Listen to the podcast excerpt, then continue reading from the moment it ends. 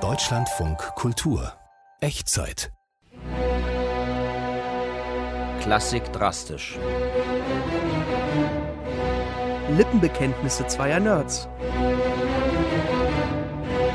Von und mit David Striso und Axel Ranisch.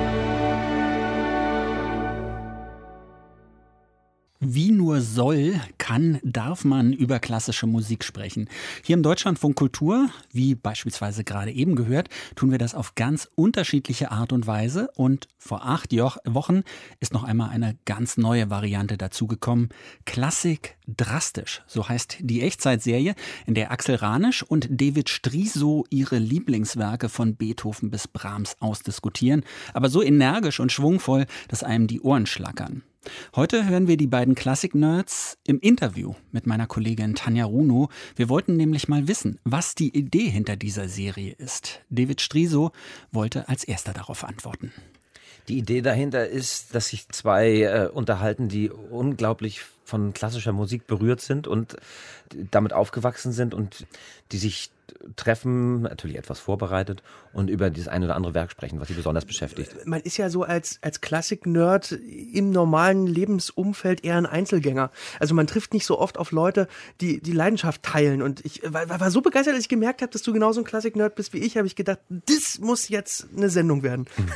Ja, ich wäre nicht automatisch drauf gekommen, ne, dass wenn ich eine Serie mit euch beiden mache, dass es darauf hinausläuft. Aber ihr wart so überzeugt, dass es das werden muss. Wie lebt ihr das sonst so aus? eure Klassik-Leidenschaft? Ich stehe steh halt jeden Tag vor der Stereoanlage und dirigiere.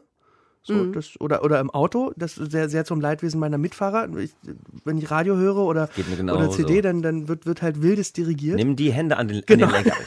Und manchmal denke ich, wenn hinter mir alle schlafen, keiner sieht's, genau. besonders bei Nachtfahrten. Und dann kann man mitdirigieren. Meine, meine Mama ganz oft, wenn ich mit ihr telefoniere über Freisprechanlage, hast du wieder dirigiert im Auto? Du sollst das lassen. Alle Leute spielen mit ihrem Handy. Nee, ja. also zwei Stunden am Tag brauche ich, glaube ich, mindestens klassische Musik, sonst, sonst komme ich nicht in die Gänge. Echt? Die nimmst du dir auch? Ja, die nehme ich mir auch. Mhm. Ja, ich habe also immer abwechselnd Musikrichtungen und Musikstücke, die ich nach Stimmungslage äh, höre. Ich äh, wechsle manchmal auch das Genre, muss ich ganz ehrlich zugeben. Ich komme eher vom, vom Jazz ursprünglich, aber es war der, also meine Kindheit ist von Klassik überlagert.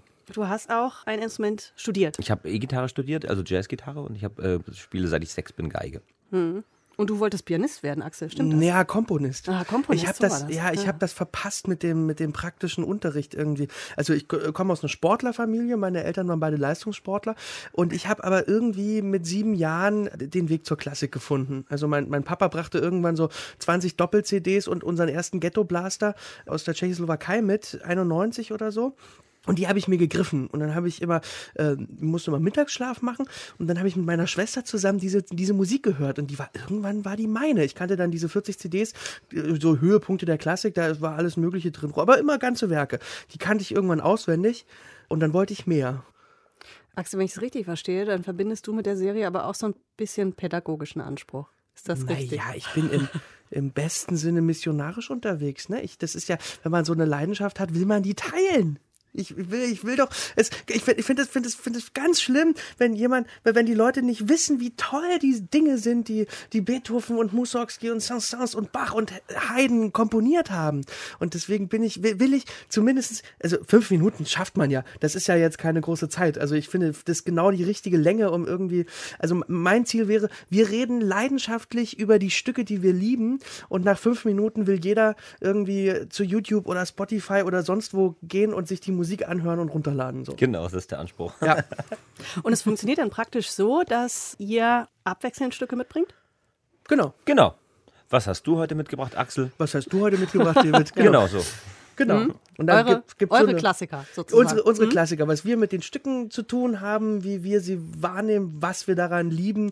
Bisschen Kurioses aus dem Leben der Komponisten. Richtig, kleine Passagen zum Teil vorgesungen. David Keil hat ja eine fantastische Singstimme. Also er trifft ja alle Töne im Gegensatz zu mir. Aber dafür kommst du höher. ja. Und du schön tief. Mhm.